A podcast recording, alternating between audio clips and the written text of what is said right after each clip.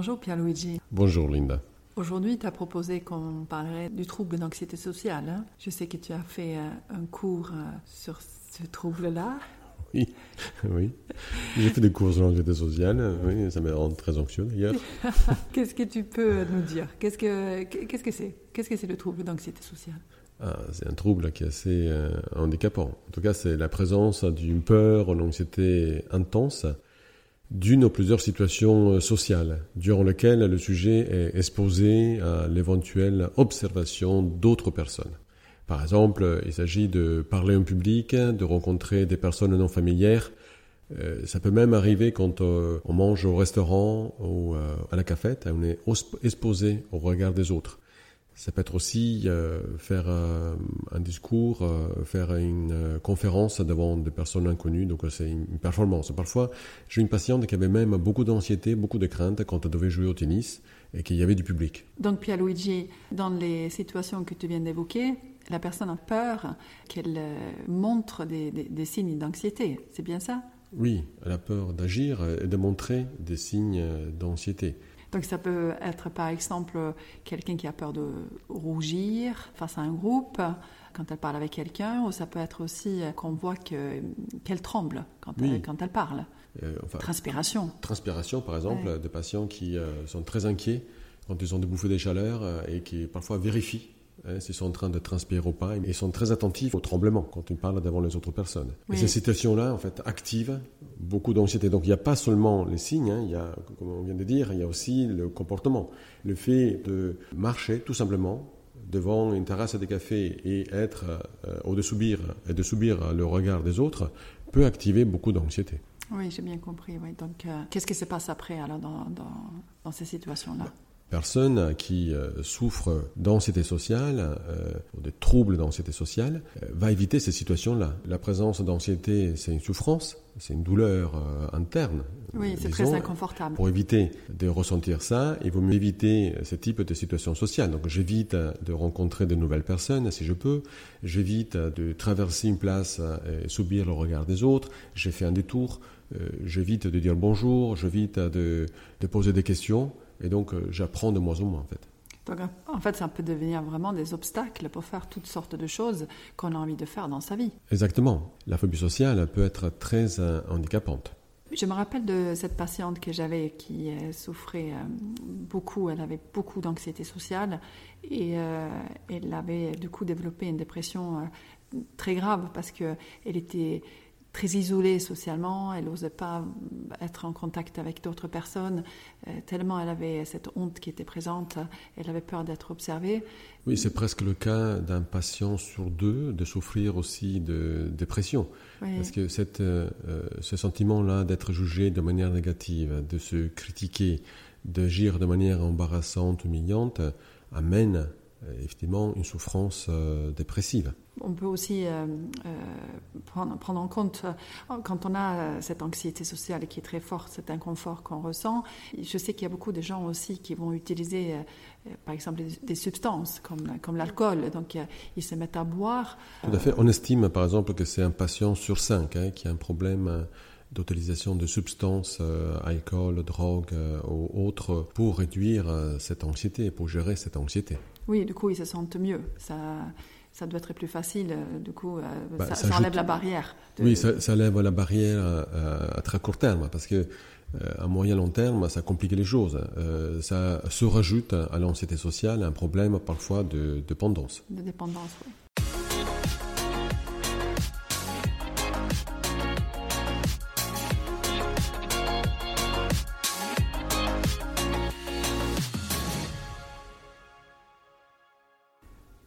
Pierluigi, je, je sais que l'anxiété sociale a des retentissements importants dans beaucoup de domaines de la vie de la personne. Qu'est-ce que tu peux en dire? L'impact de l'anxiété sociale ou l'handicap de l'anxiété sociale est assez euh, général. La personne a évidemment des grosses difficultés à construire un réseau relationnel, peut avoir euh, peu d'amis et des difficultés à connaître des nouvelles personnes, des difficultés aussi dans la vie euh, affective. Oui, ça doit être difficile si tu es célibataire de trouver quelqu'un. Tout à fait. C'est- difficile hein, de- d'aller vers des gens, les, personnes qu'on ne connaît pas, de faire des, des connaissances et pouvoir aussi aussi construire quelque chose avec ces personnes. ça peut aussi avoir du coup un retentissement sur la vie familiale et aussi sur la réussite dans les études. Les étudiants qui ont une grosse phobie sociale ont des difficultés, par exemple, à prendre la parole dans un groupe, à faire un exposé. Ils évitent même certains types d'études qui demandent de s'impliquer face à d'autres personnes. Par exemple, dans tout ce qui est commerce ou bien dans, dans les études où il y a beaucoup d'examens oraux. Oui, là où tu dois te mettre en avant. Ah oui. Ensuite, le choix du métier aussi est influencé par cette anxiété sociale. Euh, c'est clair que des métiers qui euh, amènent les personnes à, être confrontées au regard des autres inconnus, ce sont des métiers qui sont souvent euh, évités. Et, donc, ça implique aussi une autre difficulté dans la progression professionnelle. Euh, on a du mal à demander euh, une augmentation de salaire, que nos droits soient respectés. Et enfin, aussi, des activités de loisirs euh, peuvent poser problème. Oui, avec le risque d'être observé. En fait, c'est toutes les activités où on est en interaction, où il y a un enjeu. Un enjeu social. Alors dis-moi, on a, tu as évoqué plusieurs situations sociales qui posaient problème. Est-ce que tu peux donner un exemple concret? Alors, Par exemple, j'ai une patiente qui a évoqué une forte anxiété parce qu'elle doit donner une conférence. Elle m'a parlé aussi de la dernière conférence qu'elle a pu euh, donner. Euh, donc c'était devant un, public d'une trentaine de personnes, donc c'était dans un, dans un congrès, elle a ressenti beaucoup d'anxiété, beaucoup de peur pendant cette situation-là. Elle avait déjà de l'anxiété par anticipation. Elle me disait, j'ai l'impression de, de, transpirer, je sens que je transpire, euh, je sens mon cœur qui s'emballe, j'ai les mains moites, la voix qui tremble. Et au niveau des, des pensées, je me disais, je vais pas y arriver, je vais tout foirer, tout le monde va me juger, on va penser que je suis nul, on va voir que je tremble. Donc elle était focalisée aussi sur euh, sa voix, et quand elle percevait des tremblements, sa voix hésitante s'activait un corps d'anxiété, elle devait faire sa conférence, transmettre un contenu à un public, et en même temps, elle s'observait, elle analysait aussi les regards sur le public, est-ce qu'on l'observait, est-ce qu'on rigolait d'elle ou pas, et donc du coup, elle a fait des erreurs, elle a perdu le fil de ses idées, elle, elle a dû s'arrêter un moment, reprendre, et elle accélère. Quand on est anxieux, on a envie que ça se termine vite. Oui, j'aimerais souligner ça parce que c'est important, il y a cette attention en fait qui, au lieu d'être dirigée vers l'extérieur ou vers la tâche qu'elle est en train de, de faire, donc là, l'occurrence c'était de, transmettre un contenu, elle va tourner l'attention vers elle, vers euh, ses, ressentis, pour euh, en fait être très vigilant à, ce qu'elle ressent, euh, parce qu'elle a peur de, que ça se voit. Elle scanne son corps, elle, s'observe pour savoir si elle tremble, si ça se voit si elle transpire, si ça se voit. Donc elle essaye en fait de contrôler tout ça. Et euh, quand euh, on fait trop de choses en même temps, on ne peut pas être performant hein. là où on ah devrait. C'est compliqué. On, on, perd un peu le fil du discours et, euh, et, ensuite, à la fin, quand on termine cette conférence, on se sent nul, incapable. On, on se dit j'ai raté, ça s'est mal passé, j'étais pas bonne, etc. Oui, oui, oui, c'est le l'examen post-mortem. L'examen post-mortem. Oui, j'ai lu ça dans un article que quand on parle d'anxiété sociale, il y a cet examen post-mortem en fait. C'est après la performance, la personne s'en veut terriblement et elle, elle examine tout ce qu'elle a fait et elle, évidemment elle va se critiquer, elle va se oui, elle fait dévaloriser. Elle fait l'autopsie. Elle va être très dure avec elle-même. De sa performance. Exactement.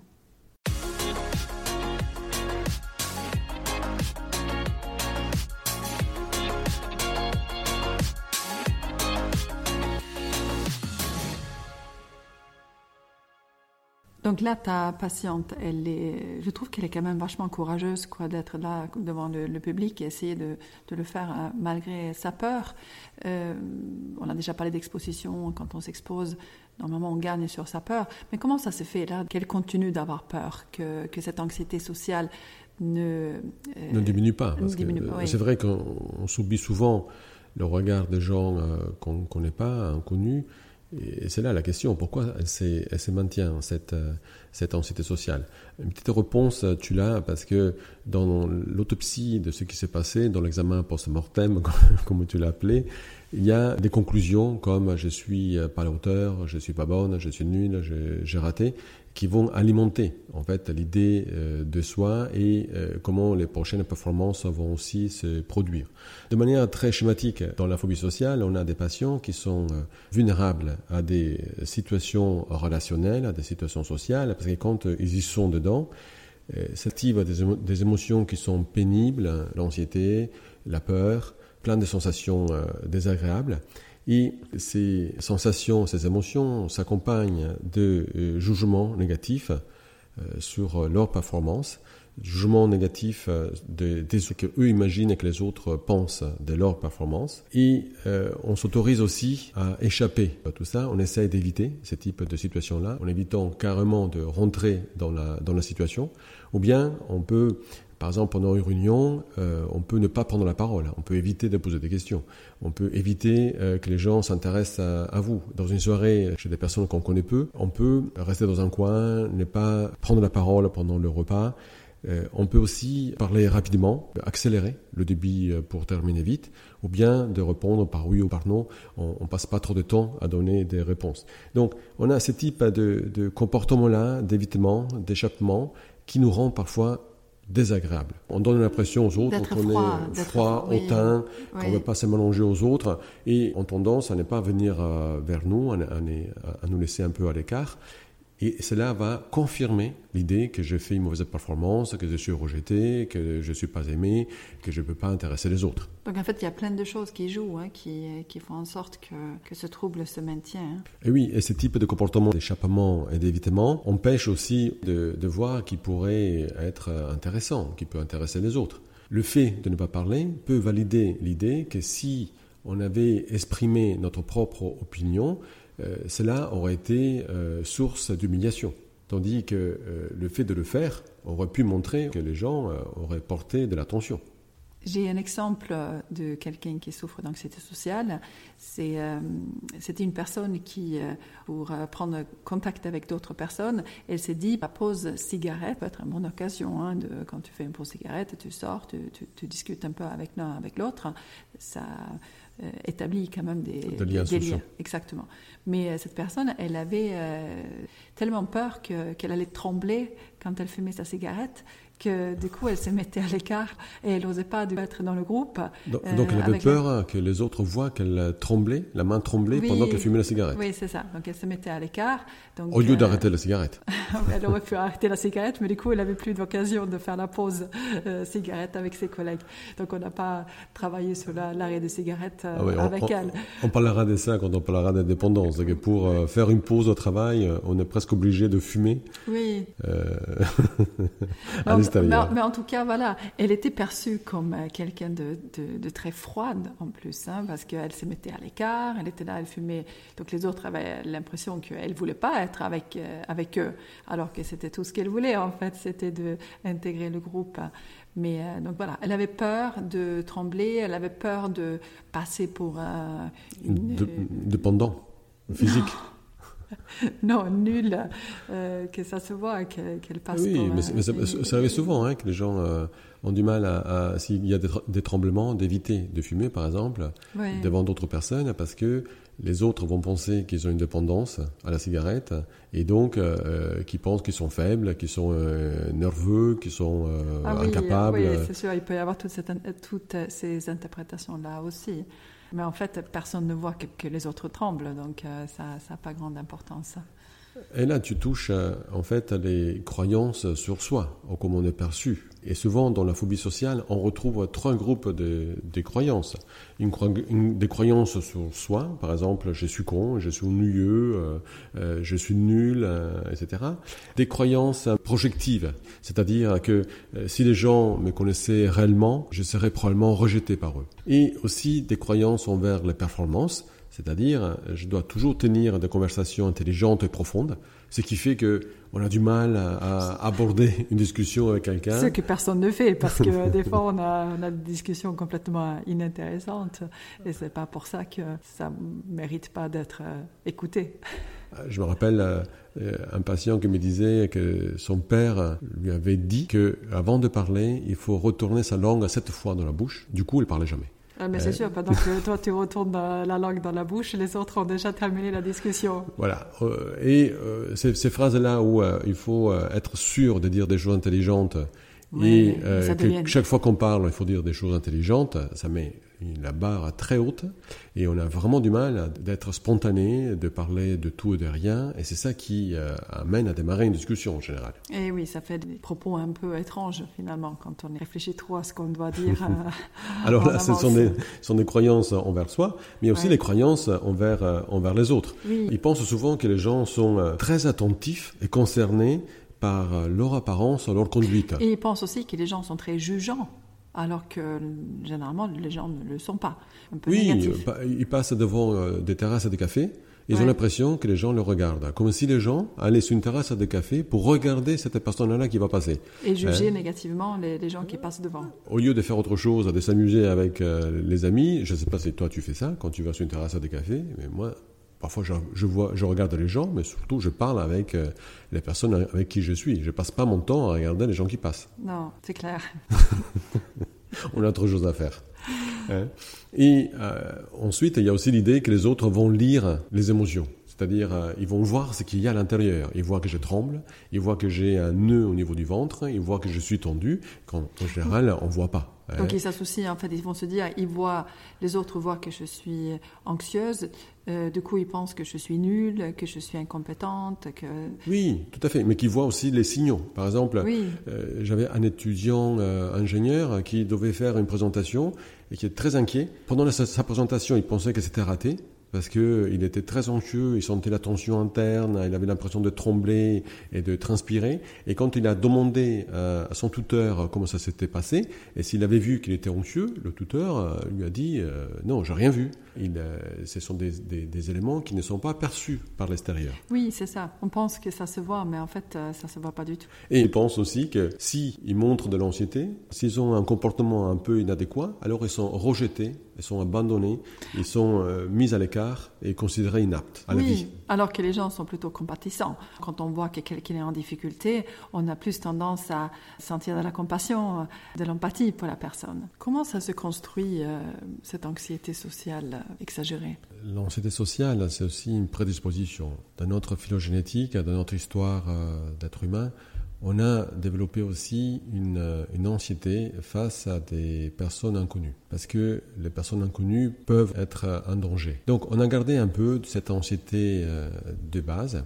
Après, il y a aussi euh, naturellement euh, l'éducation qui intervient pour beaucoup dans le développement de l'anxiété sociale. Si les parents répètent à l'enfant, voilà, tu me fais honte, tourne ta langue euh, cette fois dans ta bouche euh, avant de parler. Euh. Oui, c'est ce qu'on a dit tout à l'heure, mais voilà, tu me fais honte, c'est que on dit à l'enfant que son comportement est jugé aussi par d'autres personnes de manière négative. Et on a vu par exemple dans le podcast sur l'estime de soi que vers 8-9 ans, l'enfant commence aussi à intégrer les jugements que les autres portent sur leur comportement. Donc il peut se rendre compte que son comportement n'est pas bon et que quand on agit, il faut tenir compte du jugement de l'autre. Donc tu me fais honte, ou les moqueries qu'on peut vivre.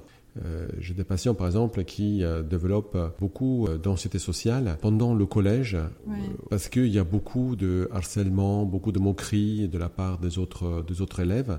Et là, ils apprennent qu'ils sont mauvais, qu'ils sont pas bons, qu'ils sont perçus de manière négative, qu'ils sont inadéquates. Et ça, et ça reste. Cette idée-là reste.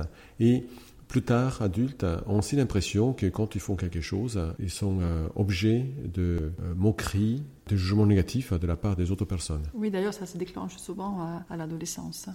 Oui, naturellement, parce que dans la phase de puberté, c'est là où euh, l'estime de soi est très faible. Oui. Et donc, quand l'estime de plus soi. vulnérable au regard de l'autre. Euh, c'est là où on fait attention au regard des autres et on se rend compte qu'on n'est pas si évalué positivement que ça par les autres. On se rend compte qu'il y a beaucoup de jugements négatifs. On apprend qu'on n'est pas bon, on apprend que les autres se moquent de nous, critiquent notre manière de nous habiller, de marcher, de faire. Et, et, donc, on intègre euh, cette idée que euh, ma conduite peut être euh, critiquée, ce que je fais est critiquable. Quand je fais quelque chose, on se moque de moi. Oui, je pense que c'est important de mettre le doigt là-dessus parce que tu parles de harcèlement, hein, c'est un peu ça. Quand, euh, quand quelqu'un a subi du harcèlement à l'adolescence, ça laisse des traces. Ça peut se traduire dans une anxiété sociale, mais aussi dans la dépression, dans l'usage de, de, produits, par exemple. Donc pas seulement dans une anxiété sociale, c'est pas un lien direct. C'est vrai qu'une mauvaise estime de soi, l'idée qu'on n'est pas bon, va jouer, va s'activer dans les relations sociales. Oui, en tout cas, c'est ce qu'on remarque souvent euh, chez nos patients. Ceux qui ont subi du, harcellement à cet âge-là ont tendance à avoir une certaine anxiété sociale, un certain jugement négatif envers eux-mêmes, comme une sorte de sentiment de ne pas être adéquate.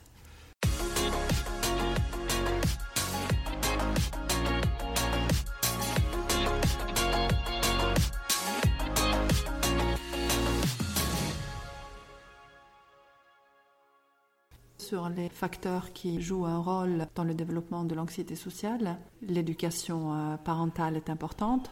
Oui, c'est que les parents peuvent euh, dire de nous, les, attentes sur nous. Donc là, on parle de modeling aussi. Si on a un parent qui est très anxieux. sociale. Oui. oui, donc euh, l'enfant, il va se modeler sur le comportement de ses parents. Oui. Si, j'ai des parents qui ont une phobie sociale, qui sont très anxieux, je vais entendre leur dire j'ai pas envie de parler devant des gens, il vaut mieux éviter de s'exposer sous le regard des autres il vaut mieux euh, pas parler en public. donc on a ce vécu-là, l'enfant commence à croire que s'exposer aux autres, être vu par les autres est dangereux. Est-ce qu'on peut dire aussi que si on a des parents qui ont des habiletés sociales développées ou même normales, l'enfant il va aussi apprendre. Et donc il y a un parent qui est anxieux social, donc du coup il va pas mettre en œuvre, il va pas montrer à son enfant comment on se comporte en société, comment on interagit avec les autres.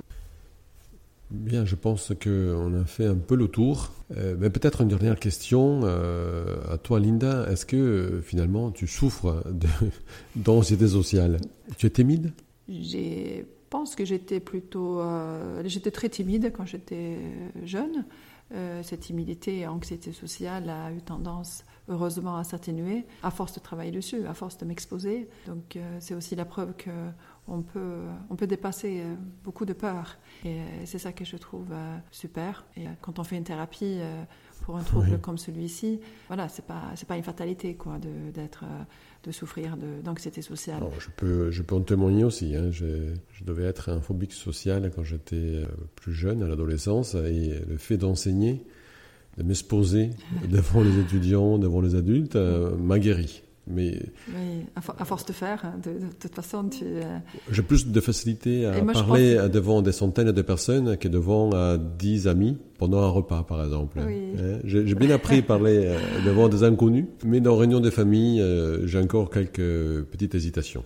Et là, on s'entraîne aussi avec ce podcast. Je propose qu'on va, on va travailler dessus. Allez, merci Linda. Merci Pierre-Luigi.